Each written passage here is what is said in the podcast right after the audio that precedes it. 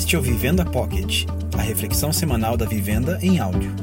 Para saber mais sobre a gente, procure Comunidade Vivenda no Instagram e no Facebook. Como Vivenda em Casa, nós estamos na série Igreja, Tô Fora. E hoje nós vamos tratar do tema dessa comunidade de contrastes. Como poderia o apóstolo Paulo chamar os cristãos de santos? Pessoas tão problemáticas e que carregam nos seus currículos erros e pecados tão grotescos. Como ele poderia considerar como santos gente tão confusa e cheia de pendências na vida? A resposta está na expressão que normalmente é, Paulo usa depois do adjetivo. Ele diz: santos em Cristo Jesus. Isso revela um grande segredo para a gente compreender o que é a igreja. Antes, Paulo já tinha advertido, palavras dele, quem usa e abusa das pessoas do sexo, da terra e de tudo que nela existe, não se qualifica como cidadão do reino de Deus. Estou falando de libertinagem heterossexual, devassidão homossexual, idolatria, ganância e vícios destruidores. Alguns de vocês, por experiência, sabem uh, do que, que eu estou falando, pois não faz muito tempo vocês estavam nessa lista. Com essa matéria-prima usada por Deus para fazer, a partir dela, o seu povo, dá para entender que o propósito principal de Deus não é criar um grupo de pessoas que divulguem as suas qualidades individuais, mas as virtudes de Deus em amá-las, perdoá-las e restaurá-las. Assim, a igreja é uma comunidade de limitados e imperfeitos, mas a cada dia trabalhados e lapidados por Deus. O que nos qualifica para estarmos numa igreja não é nosso currículo anterior numa comunidade cristã, nós vamos sim sentar em meio de ex-imorais, ex-idólatras, ex-avarentos, ex-caluniadores, ex-ladrões ou ex-viciados. As pessoas ao nosso redor até vão parecer gente comportada e de um currículo bem bonito mas eu e você somos um deles, pois cada um de nós, na sua fraqueza, carrega uma dessas marcas de ex, entre outros tantos ex que poderiam nos caracterizar. Para pertencer à igreja, nós precisamos aceitar de que ela é uma comunidade de pessoas que trazem profundas marcas do seu passado, grandes lutas no presente e a esperança de redenção de suas vidas e das suas histórias no futuro. E não é gente pronta, mas que ainda está em obras. E quando escutarmos a história das suas vidas, o que nos uh, salta aos olhos não é quantas virtudes possuem, mas quão bondoso Deus foi para com elas. Da mesma forma como é com as nossas vidas. Diz o mesmo apóstolo Paulo: foram lavados, foram santificados, foram justificados no sangue do nosso Senhor Jesus Cristo e no Espírito do nosso Deus. Os verbos lavados, santificados e justificados estão na voz passiva, ou seja, Deus é o agente da ação. Nós somos apenas objetos da ação. É Deus quem nos lavou, nos santificou e também nos justificou. E fez isso por completo, sem deixar nenhuma dúvida. Como assim? Deus enviou Jesus para, com a sua vida e morte na cruz, pagar a nossa dívida. Mas essas pessoas santificadas ainda estão sujeitas a deslizes. Portanto, são limitadas e imperfeitas. Então, não só a nossa expectativa sobre a igreja é irreal, mas também a visão que nós temos de nós mesmos é irreal. No fundo, podemos achar que somos bons demais para estarmos numa igreja tão imperfeita. E a nossa crueldade pode alcançar níveis que são insuportáveis. Conforme o escritor Philip Jansen, Deus nos ama o bastante para nos aceitar como nós somos, mas nos ama demais para permitir que continuemos os mesmos.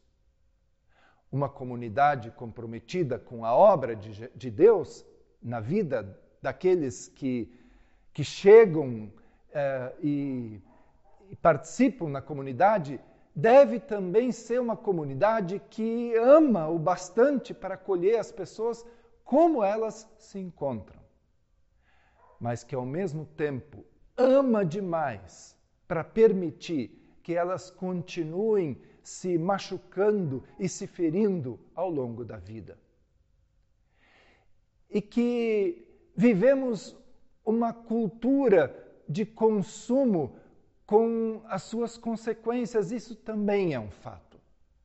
O ter é mais importante que o ser.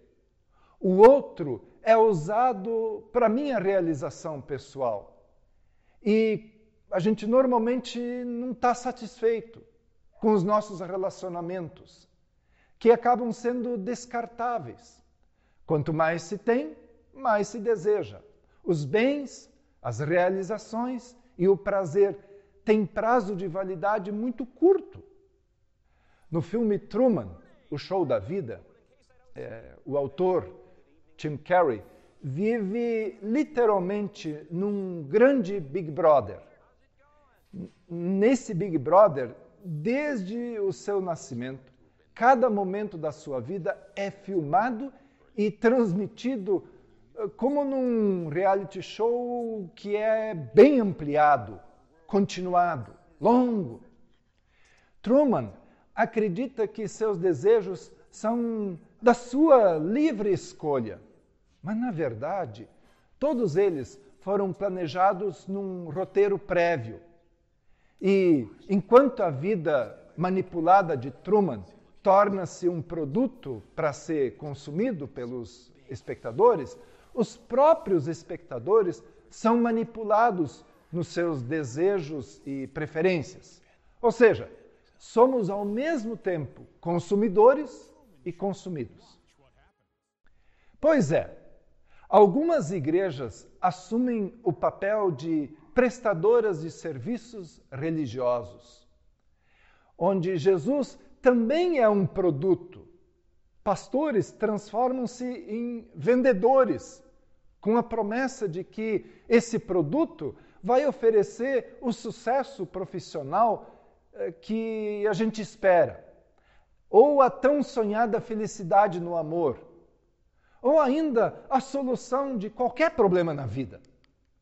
Como clientes, nós queremos ser servidos a todo tempo, com a melhor qualidade, pagando o menor preço.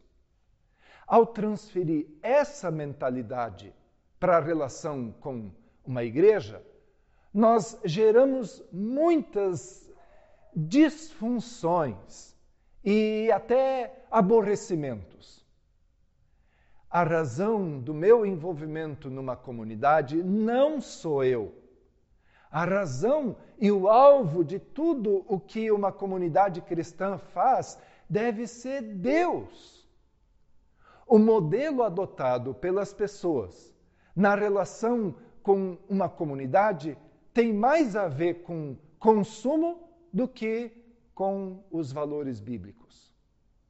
O bonito de uma comunidade é quando nós experimentamos juntos a alegria ou a vitória da outra pessoa, assim como a tristeza ou a dor do nosso próximo.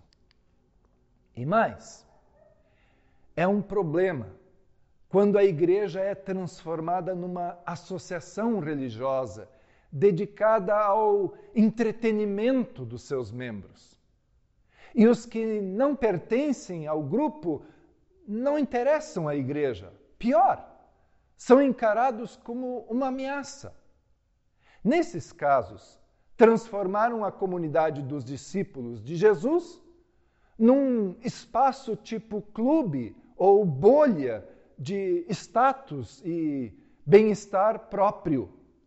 Conforme o pastor e mártir alemão Dietrich Bonhoeffer, a igreja só é igreja quando o é para os de fora. A tentação não é de hoje. A Bíblia descreve que na comunidade de Jerusalém já apareceram aqueles que resistiam a Deus e se fecharam em si mesmos. Não é que na igreja temos que pensar da mesma forma sobre os mais variados assuntos. Na cidade de Antioquia se formou uma comunidade cristã muito diversa. Adaptando, a gente poderia dizer assim, ó, que eles compravam roupas em lugares diferentes, ouviam músicas de estilos muito distintos. Nas eleições, eh, votavam em partidos opostos. E quando o assunto era futebol, torciam por times rivais. Mas o impressionante é que a fé em Jesus uniu eles e o amor a Deus estava acima de todas as coisas. A igreja de Antioquia era exemplo porque seguia um rumo diferente dos cristãos que se reuniam em Jerusalém. Antioquia se revela uma comunidade altamente comprometida com a agenda de Deus e submissa à orientação de Deus. E ela entra para a história como a igreja que, pela causa de Cristo, rompeu barreiras geográficas, socioeconômicas, étnicas e também culturais. Igrejas como essa são movidas não uh, ao isolamento, mas ao engajamento, a fim de fazer novos seguidores de Jesus. E diz o autor da carta aos Hebreus: portanto, vamos para fora. Vamos para fora, onde Jesus está, onde a ação está. Não devemos pensar em privilégios, mas assumir a nossa parte no sofrimento de Jesus. Esse mundo que fica do lado de dentro da igreja não é o nosso lar. Esse é também o propósito da vivenda. Vamos juntos?